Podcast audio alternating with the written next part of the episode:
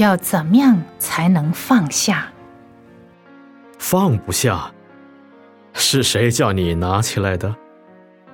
既然没有拿起，有什么放不下的？不知道自己执着什么，这就是无明。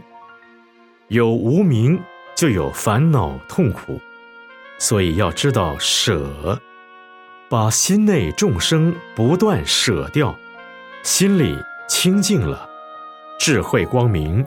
就现出来，这就像人的两只脚走路，走一步就要舍一步，不舍怎么能进步？